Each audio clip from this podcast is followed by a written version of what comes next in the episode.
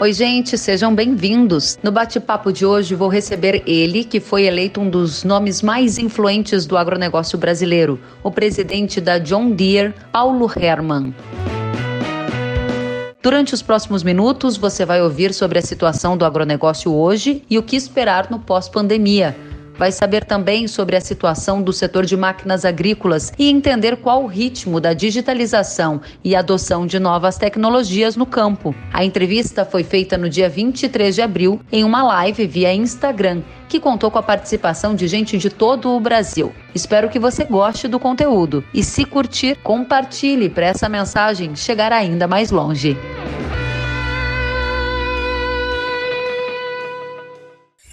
Paulo Herman, presidente da John Deere, eleito um dos nomes mais influentes do agronegócio. Ele é nosso convidado de hoje.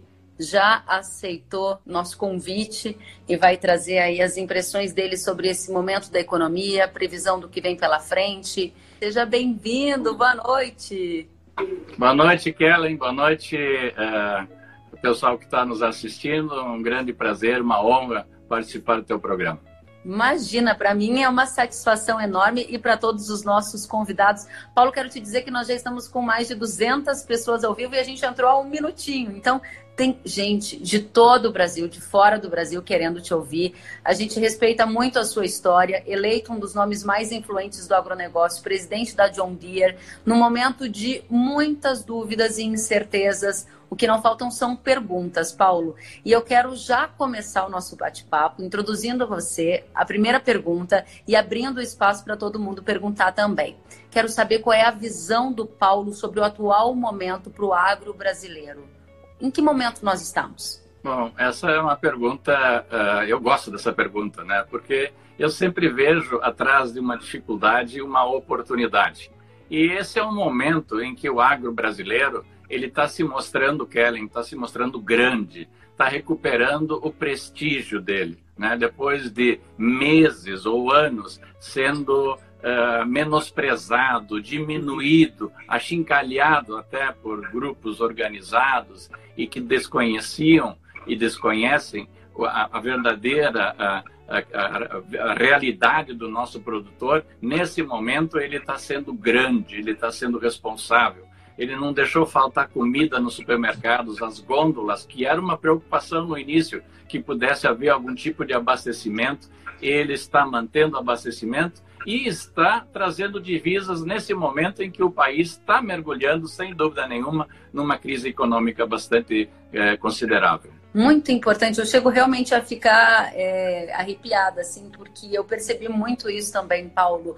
Esse senso de missão no ápice de toda aquela preocupação de como ia ser a vida de todo mundo sem trabalhar, o produtor rural brasileiro estava lá dia após dia, tomando todos os cuidados possíveis e imagináveis, redobrando cuidados de higiene, mas lá garantindo a produção do alimento, seja o produtor de hortifruti granjeiro, seja o produtor de aves, de suínos. Fantástico. O primeiro ponto que o Paulo introduz para a gente é essa crise atual ajudou a trazer de volta a visão positiva sobre o produtor rural brasileiro. E além desse fator, do ponto de vista econômico, como é que está a saúde financeira do agro na sua avaliação? Eu acho que esse é o primeiro ponto. Nós, eh, com essa, com essa pandemia, nós resgatamos a nossa, nossos valores, nossa credibilidade.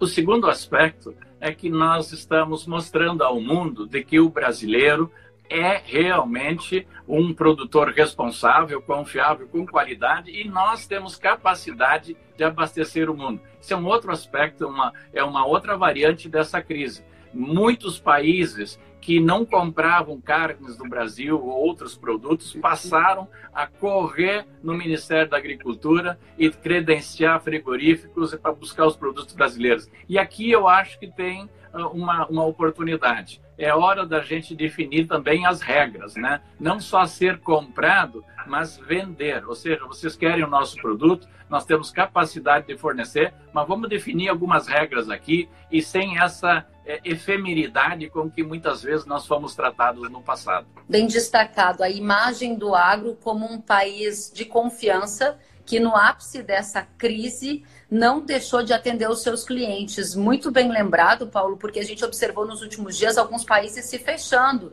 inclusive restringindo a venda de alimentos para outros países do mundo preocupados com a segurança alimentar deles próprios. O Brasil tem tanto a oferecer que consegue garantir o alimento para a própria população e ainda exportar para o mundo inteiro. Ou seja, você trouxe palavras de imagem do agro em relação ao próprio produtor, a confiança do setor. E aí, Paulo, para nossa conversa ficar ainda mais interessante e dinâmica, eu já quero começar a trazer as perguntas que estão chegando e são muitas. E a primeira pergunta que eu vou colocar aqui tem a ver com o nosso tópico, que é economia.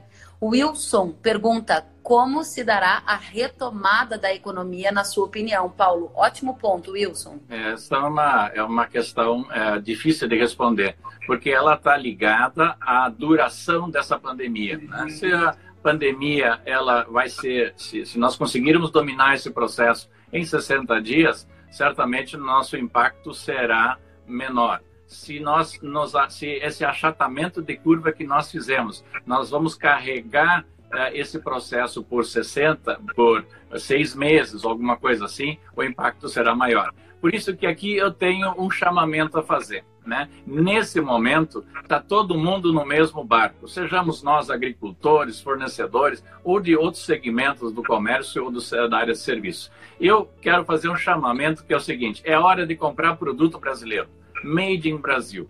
Vamos nos afastar um pouco da, da, das de importados e vamos dar importância ao que é fabricado, porque tem muita empresa que precisa vender esse produto nessa hora. E eu vou citar um setor, né? o nosso setor de é, sucro, sucro alcooleiro. Né? Nós estamos com uma crise enorme com esse tema do petróleo, ao mesmo tempo reduziu a demanda e hoje o nosso custo de produção está maior do que o preço que é pago para o, o, o, etanol e nós estamos começando a safra. Então, um pedido que eu faço. Vamos abastecer etanol no nosso carro. E vamos esquecer um pouquinho se essa paridade com relação à gasolina está boa ou não está boa, porque nós precisamos salvar um setor que é extremamente importante para o futuro do país e da nação. Porque essa matriz renovável que nós temos de energia precisa ser preservada. Ela vem desde a década de 70, 60 e não pode ser uma crise como essa, que eu acho que ela, mas ela vai passar, não pode debilitar um setor importante como esse.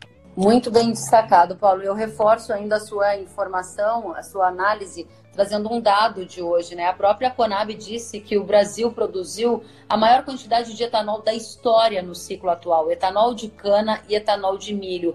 Havia uma expectativa de um ano promissor também para esse setor, que agora tem uma grande oferta combinado com uma demanda que praticamente é inexistente e vive aí uma crise. Então, o Paulo reforça a necessidade da gente olhar para o produto brasileiro. Paulo, tem gente do Brasil inteiro nos acompanhando, gente do Brasil inteiro fazendo pergunta não param de vir comentários elogiando a sua presença aqui, dizendo da importância da gente ter essa análise. Você já destacou a necessidade da gente observar a duração da pandemia para aí sim entender o efeito dela na economia, ou seja, de como a gente vai ter a retomada.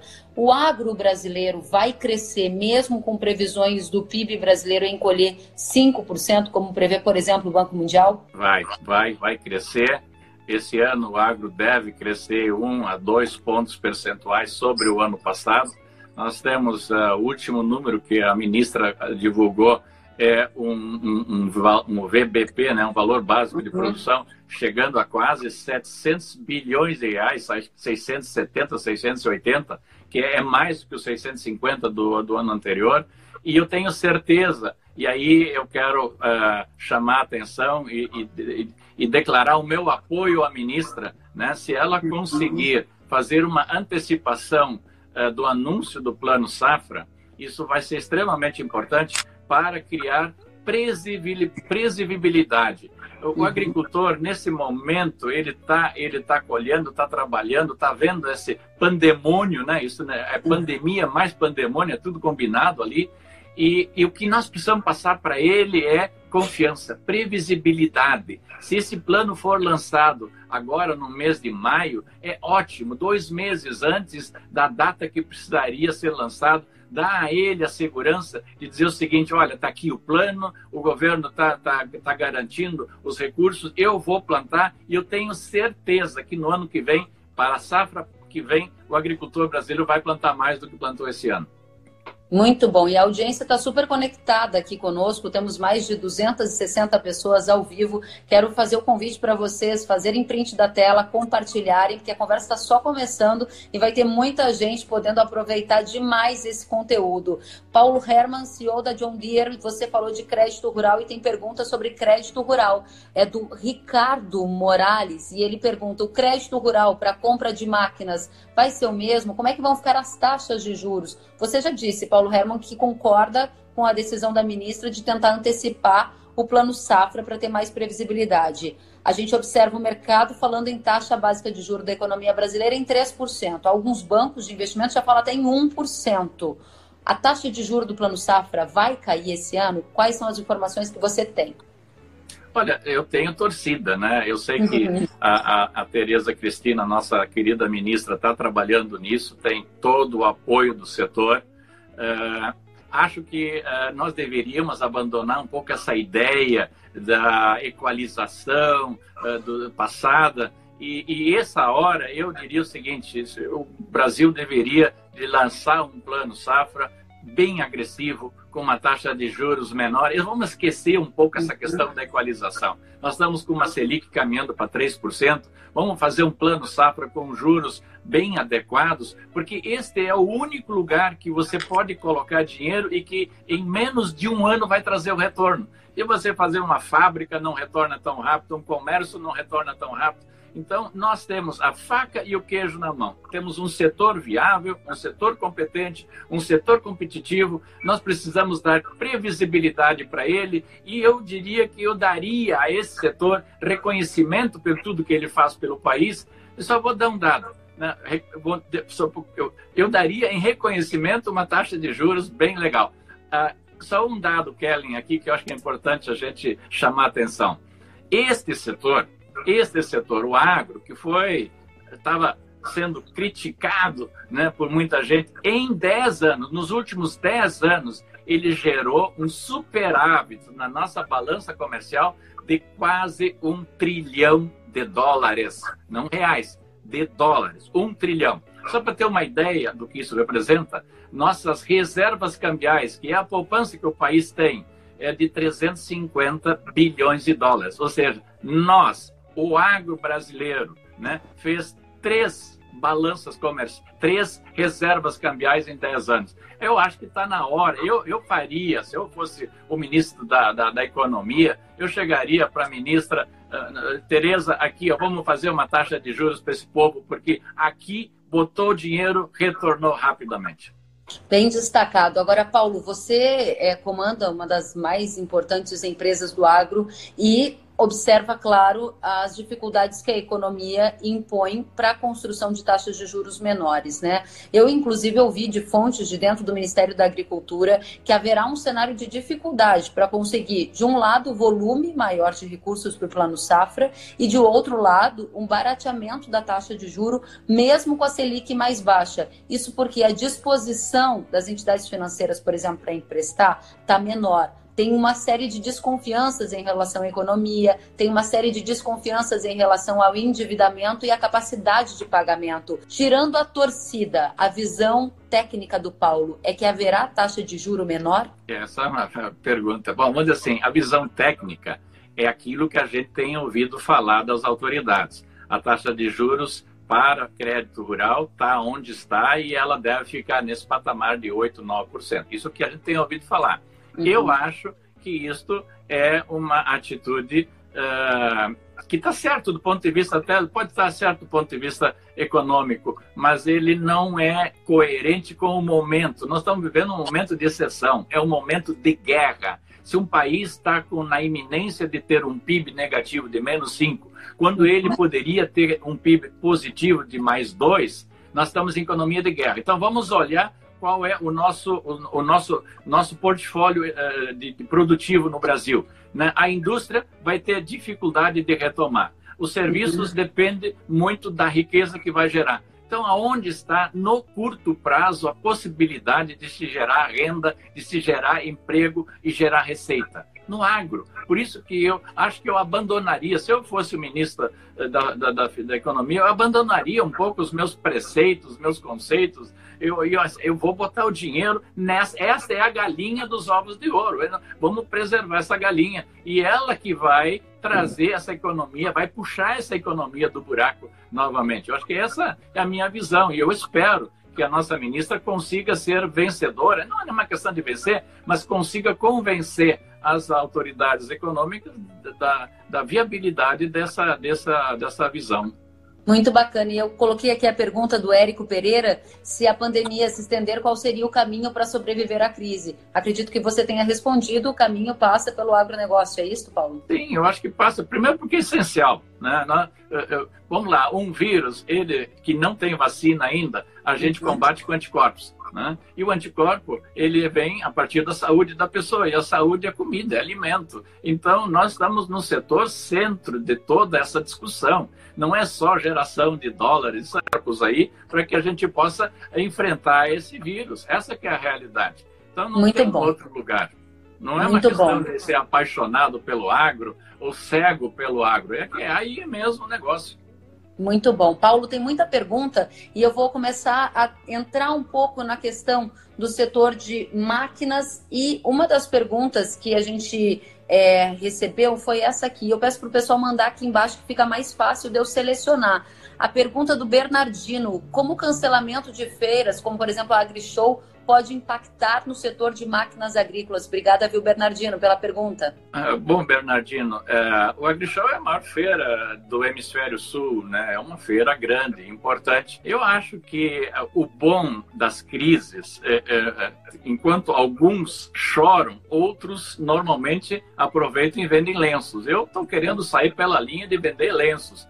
Eu acho que nós o, o, o, o digital foi enfiado goela abaixo da gente agora né? É, é, é, antes era coisa de, de, de, moleque, de jovenzinho, agora não, agora todo mundo está no WhatsApp, todo mundo tem Instagram, né? todo mundo está se comunicando remotamente. Eu acho que as feiras também vão ter que se reinventar. Essa feira presencial, esse, esse estacionamento de máquinas, mostrando só para aqueles que vão à feira, talvez tenha que a gente trabalhar numa versão mista de feira presencial, mas também uma feira uh, online, uma feira virtual em que eu possa interagir com aquelas pessoas que não vão à feira, mas que gostariam de saber o que se passa nas feiras muito interessante. Inclusive, eu já vi alguns projetos nesse sentido. Eu quero colocar aqui a pergunta do Jardim e ele faz a seguinte questão: A John Deere considera aquisições nesta crise, empresas de tecnologia? Caso sim, qual o perfil da tecnologia empresa? Está muito casado com o que você falou, hein, Paulo? É.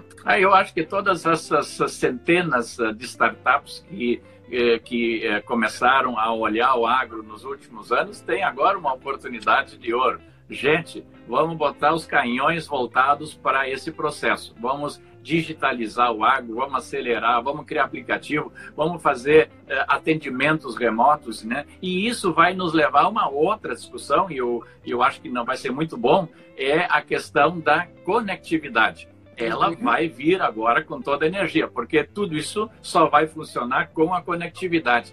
Então, eu, eu, eu tenho certeza, nós vamos, nessa crise, nós vamos sair fortalecidos em cima da conectividade, nós vamos expandir a conectividade e, principalmente, os nossos usuários, os agricultores, eles vão entender que não precisa sair da propriedade para ir para uma feira ou para comprar uma máquina. Né? Vai pela, pela internet, pela, pela, pelo WhatsApp, que dá para fazer tudo. Fantástico, fantástico. Tem muitos estudos já apontando isso, inclusive, Paulo Herman, que essa crise atual serviu como um acelerador fantástico para todas aquelas iniciativas de digitalização que havia uma intenção de se fazer, mas que de uma certa forma eram deixadas para um pouquinho depois. Agora a digitalização entrou com tudo. Paulo, tem muita gente mandando pergunta aqui nos comentários. Eu peço para o pessoal, se puder mandar aqui embaixo nas perguntinhas, fica mais fácil de eu captar elas. Algumas que eu vi passando aqui. Pergunta do Matheus. Como foram as vendas de máquinas, quais foram as mais afetadas pelo período atual de paralisia na economia, ele pergunta. Olha, de uma maneira geral, houve todos os setores se, se ressentiram dessa paradeira uh, geral. Nossas concessionárias, elas uh, tiveram que fechar as portas em alguns estados, inclusive por ordem judicial, ordem da polícia, enfim, mas nós continuamos atendendo os agricultores na área de pós-venda, com a área de serviços e, e, e, peça. Então, eu diria que todas as empresas elas vão se ressentir. Esse ano 2020 vai ser, uh, não vai ser aquilo que nós esperávamos mas isso é parte da vida, né?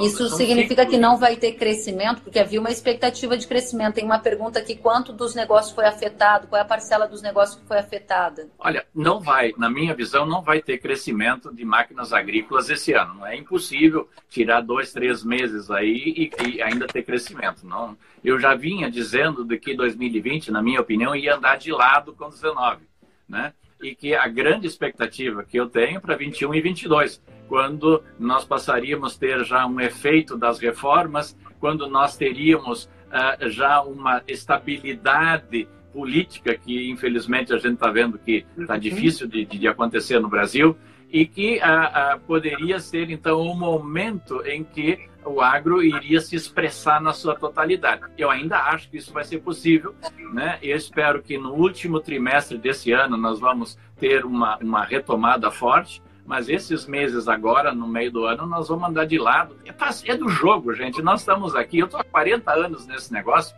Eu, ou uma, um ano é a seca, outro é a chuva, uhum. outro é Chicago que não ajudou, enfim, outro é uma praga. Então, isso é do jogo. Nós, nossas a agricultura é uma fábrica a céu aberto, nós estamos sujeitos a isso aí. Não é possível de que um negócio que fique dois meses parado está pronto para quebrar. Então, eu tenho um problema maior ali uh, do que apenas a crise. Muito bem. Eu vou colocar aqui uma pergunta que veio também nos comentários, Paulo, perguntando, já que você falou que um ano é da praga, o outro é da seca, Rio Grande do Sul, você é meu conterrâneo, você é gaúcho também, né, Paulo? Meu conterrâneo, os nossos conterrâneos sofreram bastante com a seca, né?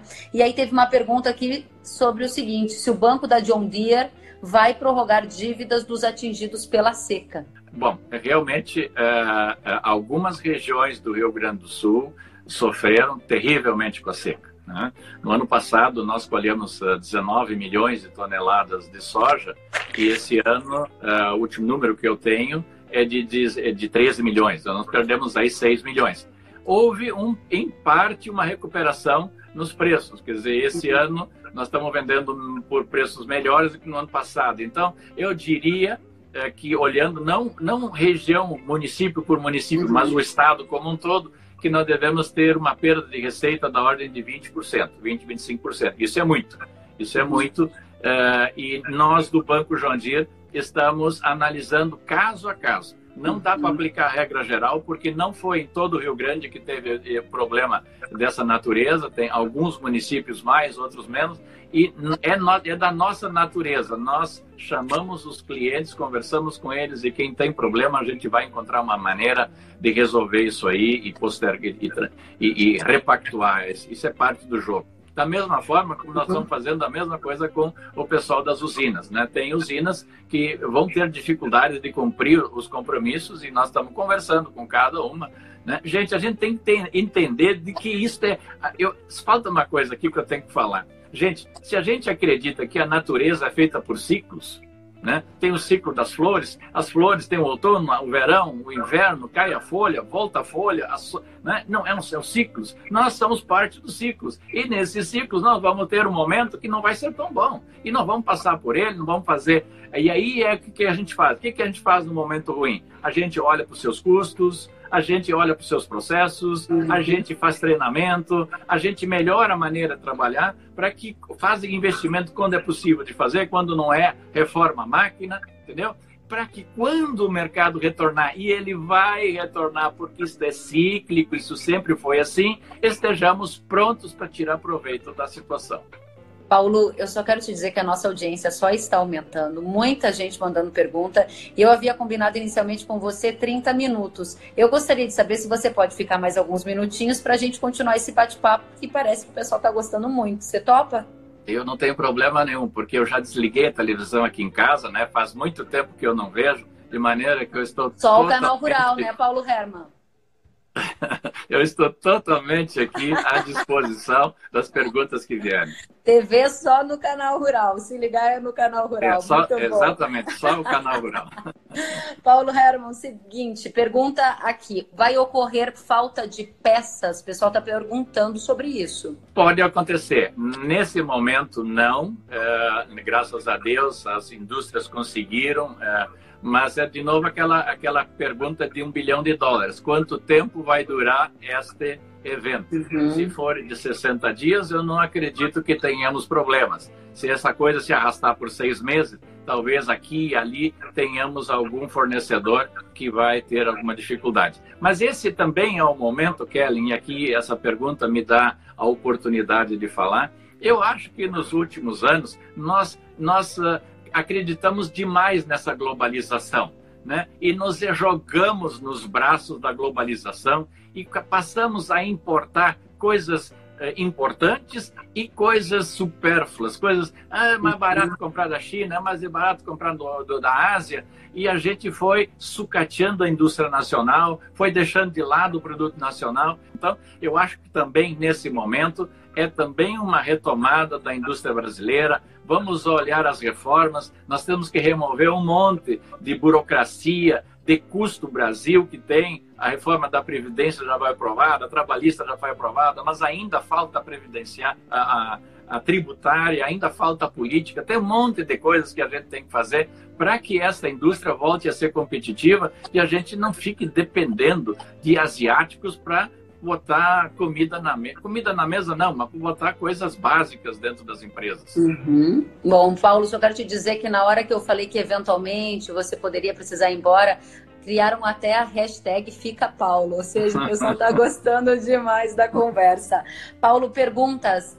John, John Deere tem unidades paradas? É, não. É, nós uh, tivemos uma parada no final uh, de março, retomaram todas as fábricas ah, na segunda-feira passada, segunda, terça, quarta, foram retomando, hoje, da semana anterior. Hoje, todas elas estão trabalhando. O escritório regional, a central administrativa em Dayatuba, começou ontem, na quarta-feira, e eu tenho uma fábrica parada apenas porque já estava planejada parar, não porque teve uhum. algum evento ligado à pandemia.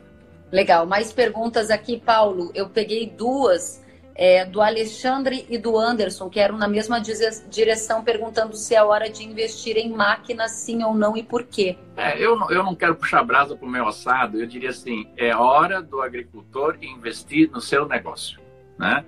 É, se vamos olhar assim, estamos colhendo bem, super safra, vamos vender bem com esse dólar 5, sei lá quanto, né? cada minuto ele muda, né? graças a Deus, ele está compensando as quedas de, de Chicago, e uh, podemos comprar agora, é hora de comprar os insumos, né? Tem o fertilizante está 20, 25% mais barato do que no ano passado, principalmente os derivados do petróleo. Então é a hora que nós vamos continuar plantando, o ano que vem vocês vão plantar mais. Minha recomendação, bota o dinheiro no agro, compre já os insumos para o ano que vem. Eh, se tem alguma máquina que tem que renovar, aproveita, renova porque é, é, não, vamos botar o dinheiro aonde? No mercado financeiro, que está fazendo uma remuneração baixa, no mercado de ações, onde houve um derretimento na, nas bolsas nos últimos, não tem outro lugar e, e, e, não tem até porque é a nossa vocação. Eu, eu recomendação do Paulo Herman nesse momento, vamos investir no nosso negócio. Eu faria algumas coisas. Primeiro, protegeria meu caixa, porque não sei quanto tempo vai durar esse, esse movimento e eu tenho folha de pagamento, tem diesel, tem um monte de coisa. Então, cuidado com caixa. Não vão a banco para pegar dinheiro para para caixa, para fluxo de caixa, para dia a dia. Primeira coisa.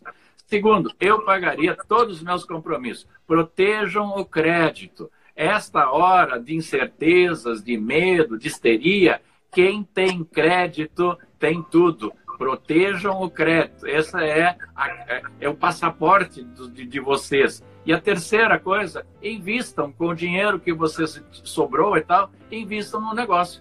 Né? Uhum. Façam bons negócios agora com fertilizantes, químicos, sementes, com máquinas. Agora é a hora que vocês têm o poder na mão.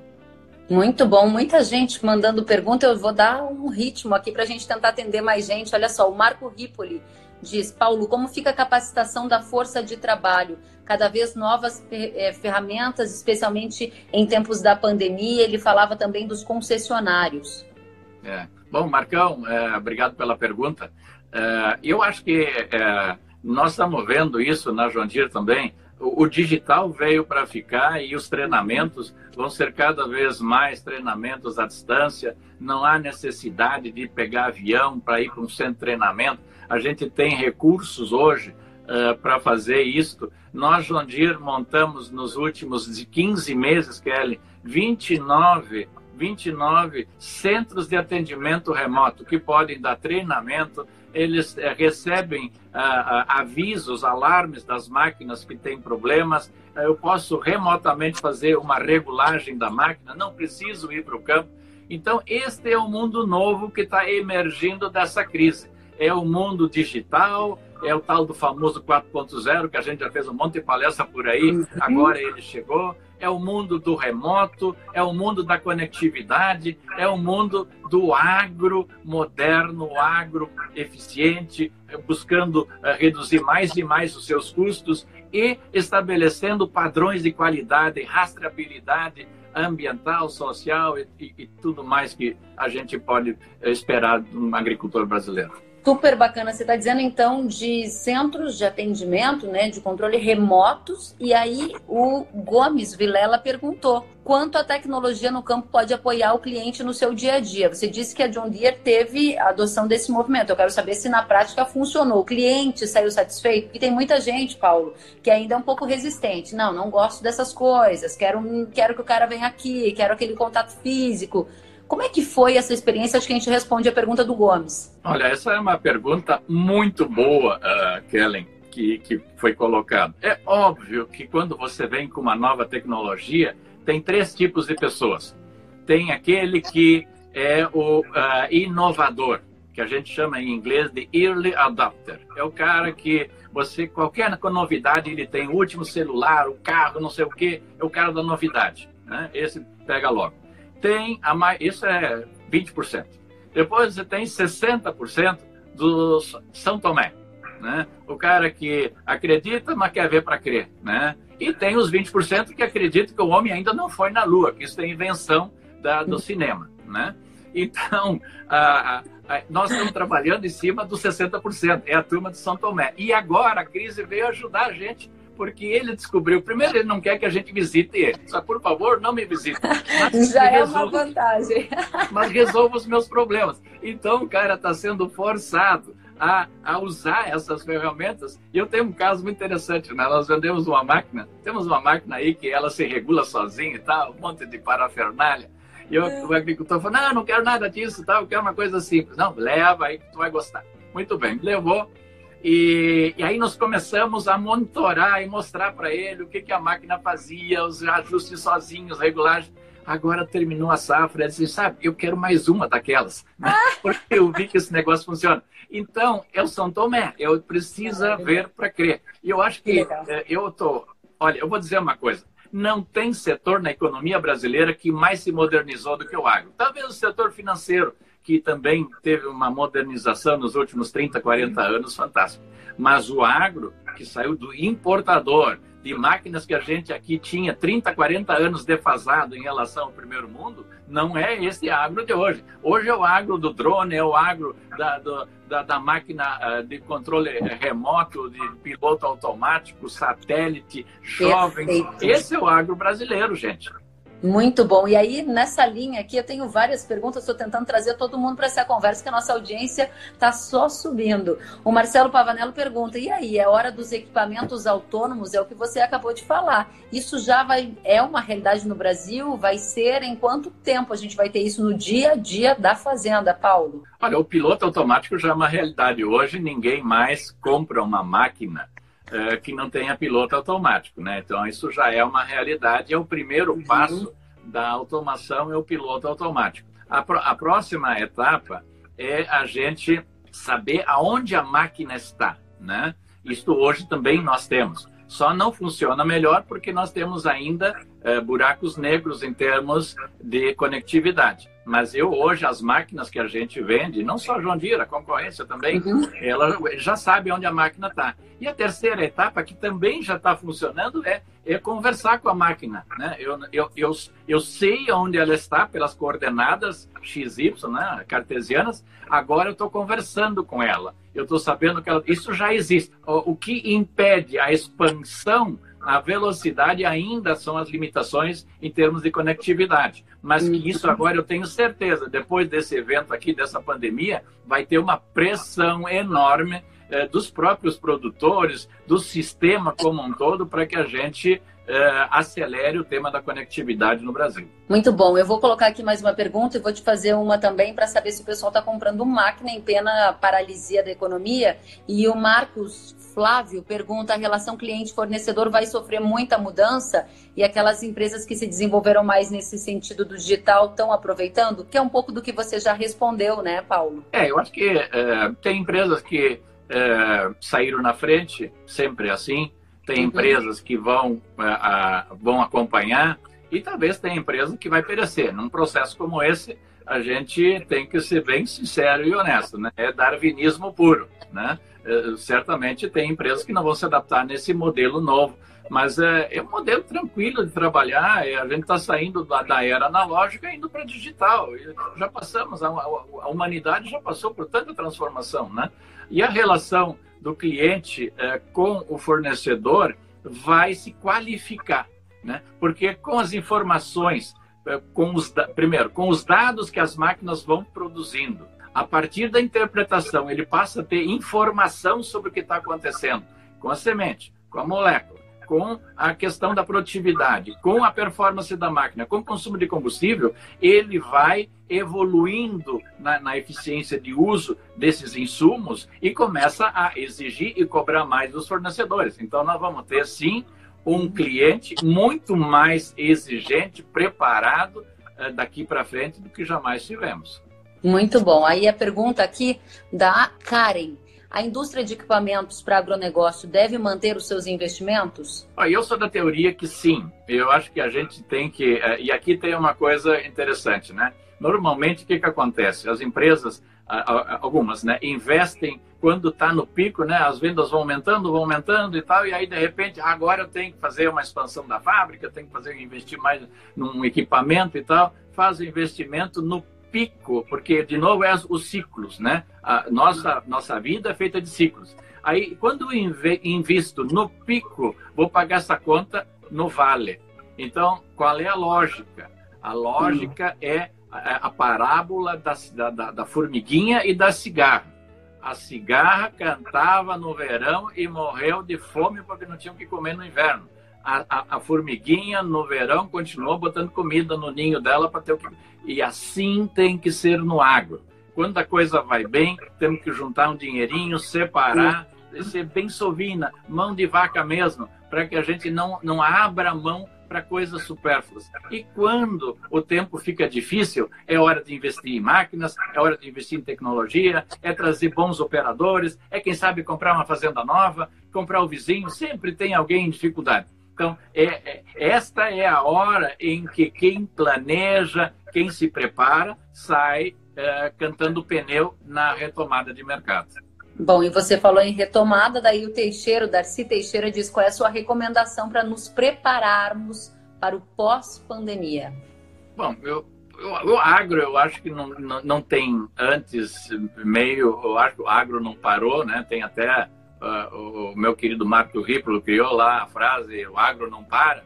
Uhum. E, e todo mundo está usando isso, né? O agro não para. Então, eu acho que o agro vai continuar. E se a ministra for bem sucedida na, na, na batalha dela em antecipar o anúncio do Plano Safra, nós vamos dar previsibilidade e, e, e, com esses contratos todos que nós estamos fechando e abastecimento, tem navio chegando dia e noite para carregar nossos produtos, e a carne, e a soja, enfim, com essa super safra que nós vamos fazer agora de milho, é, eu diria que o agro vai continuar lutando, trabalhando, crescendo. Para mim, pós-Covid, não tem diferença nenhuma. Vai sim para algumas empresas, para alguns setores. Por exemplo, a parte de restaurantes, a uhum. parte de hotéis, a parte das empresas aéreas. Tem setores que precisarão se reinventar. Não acho que é o caso do agro. Você falou em ministra da Agricultura, Tereza Cristina, e aí tem a pergunta do Érico aqui, Érico Pereira. Como você vê a questão política nessa crise toda?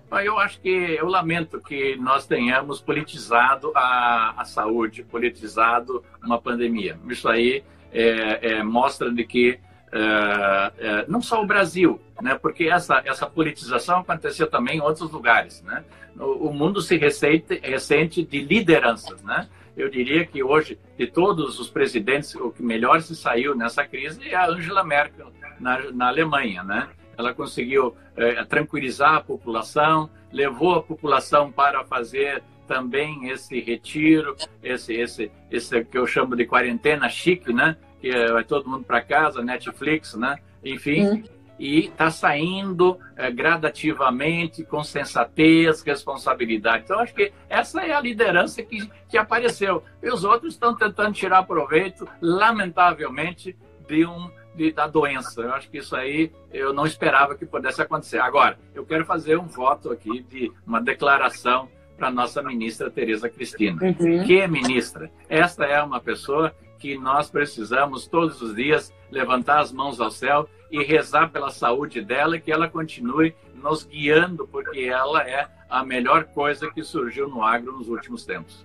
Muito bem destacado. Paulo, tem muita gente aqui elogiando a sua participação, a vibração, o seu ponto de vista sobre a economia, sobre todos os temas que você tem abordado. E eu estou buscando aqui uma pergunta, esta pergunta aqui, que falava também dessa relação do Brasil com outros países. O Júlio, da Agro Bravo, pergunta: e o investimento dos grupos estrangeiros na agricultura brasileira? O que o Paulo Herman acha desta frente? Ô, Julinho, da Agrobravo. Tudo bom? Bom, eu acho, eu primeiro, eu, eu não tenho, não estou preocupado muito, porque ninguém vai comprar uma fazenda no Brasil, botar ela nas costas e levar embora, né? Eu acho que quem compra terra aqui, ele vem produzir, vai gerar emprego, vai gerar renda, vai gerar imposto, né? Então, eu não tenho essa preocupação de segurança nacional. Ninguém leva a terra embora nas costas, né? Agora, é certo que uh, a China uh, uh, está olhando, eh, e eles é um país que eles têm planejamento estratégico rigoroso,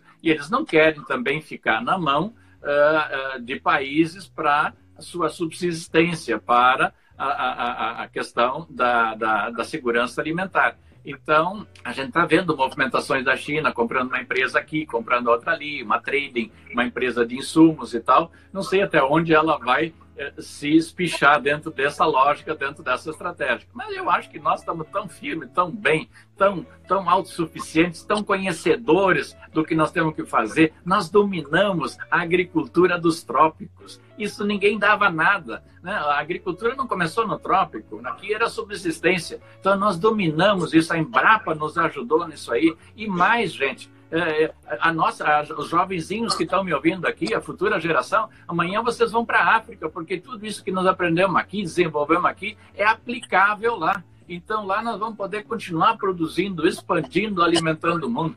Gente, que bom ser brasileiro, que bom ser agricultor, que bom a gente estar nesse negócio, nesse momento. Muito bom. E pegando carona aqui com a pergunta sobre investimento estrangeiro, o André pergunta: fábricas usam componentes chineses em suas máquinas. Seria uma oportunidade para as nossas indústrias? Sim. Bom, a, a indústria de máquinas agrícolas até nem tanto, Kellen, porque nós uh, temos uh, a política industrial nossa ela determina que 60% do conteúdo de uma máquina, dos componentes de uma máquina, eles têm que ser nacionais. Então, todas as máquinas agrícolas têm de 60% para cima. Tem máquina de 90% conteúdo local.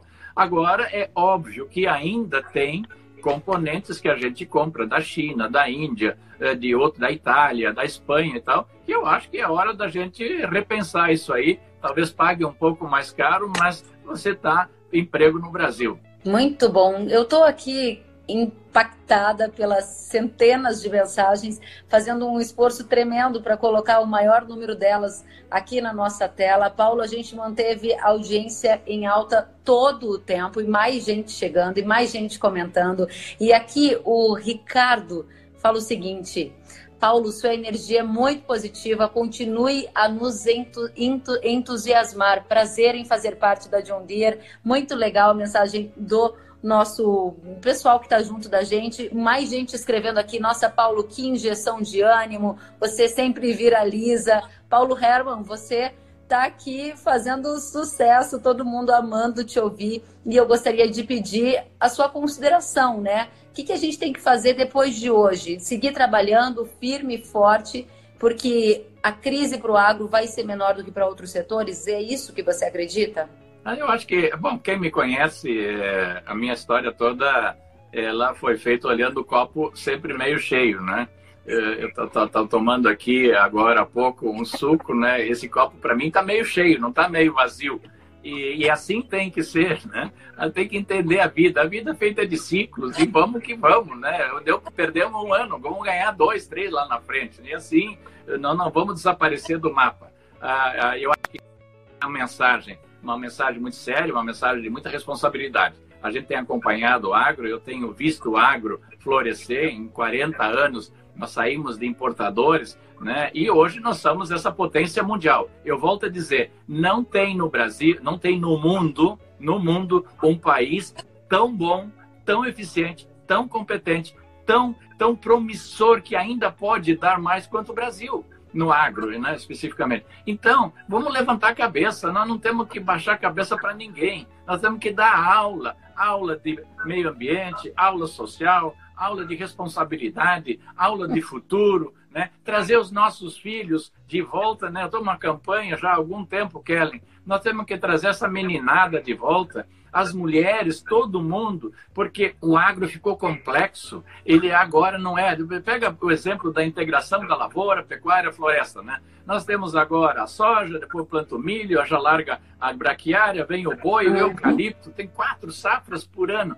Ficou complicado fazer fluxo de caixa, gestão, é, toda a parte de desenvolvimento de pessoas. Então, eu preciso é, é, dividir a governança, tem que ter o homem tomando uma parte, conta de uma parte, a mulher cuidando dos processos de qualidade, melhorando a parte é, da, da, da, do da desenvolvimento é, é, das, dos nossos funcionários, trazer os jovens para essa modernidade da internet, da conectividade.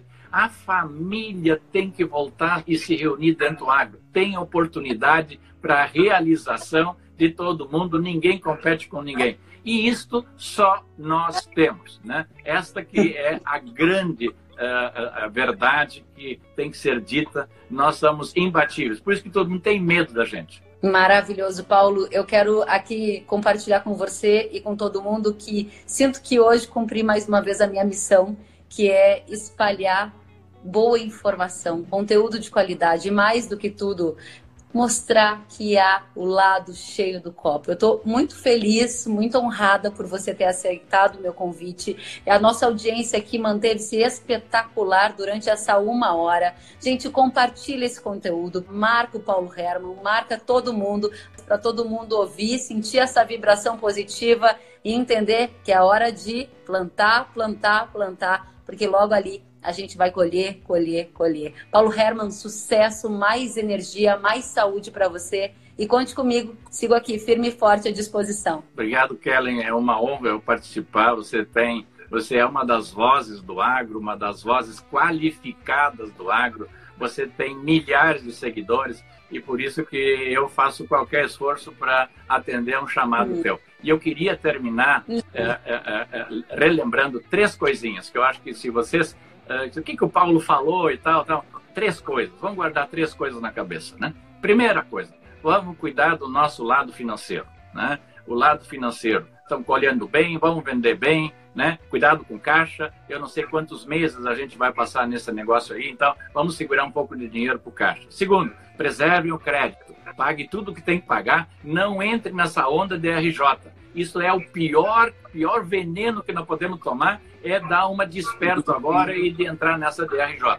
Isso não faz parte do nosso DNA. Vamos pagar as contas. Essa é a melhor maneira de fazer. Terceiro, sobrou algum dinheiro? Vamos investir. agora tá bom para comprar insumos, agora tá bom para comprar máquina, agora tá bom para reformar máquina. Não tem lugar melhor para botar o dinheiro do que no agro, no negócio de você. Número um.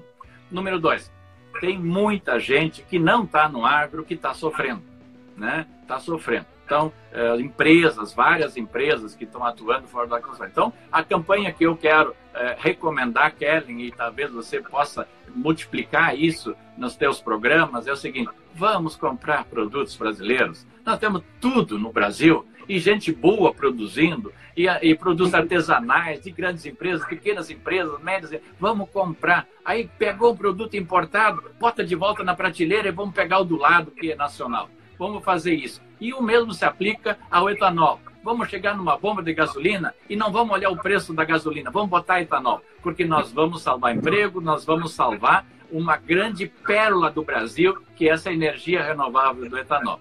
E a terceira recomendação, terceira para terminar, solidariedade. Tem muita gente que não tem o que comer. Tem muita gente, nós temos milhões de brasileiros entre desempregados, subempregados e vivendo de bico entendeu? Esta gente que estava trabalhando na, na, na, nos cruzamentos, que tinha uh, trabalhos uh, de garçom em, em restaurante e tantos outros lugares, motorista de ônibus, enfim, gente que vivia de comissões, esses não têm muita perspectiva nos próximos meses. Solidariedade. Se é uma coisa que o agro pode ainda crescer mais, é a gente olhar para os lados sempre tem na família alguém, um amigo, um vizinho, na vila onde a gente busca os nossos funcionários, tem gente lá que está passando fome. Nós temos condições de ajudar. Solidariedade é o nome do jogo nesse momento. Assina embaixo. Paulo Herman, parabéns pelo seu trabalho, pela sua energia, pela seriedade com que leva o seu trabalho e pela disponibilidade de multiplicar essa mensagem. Vamos juntos, conte comigo. Obrigada a você, uma boa noite e você se cuide. Boa noite a todos. Muito obrigado pela oportunidade.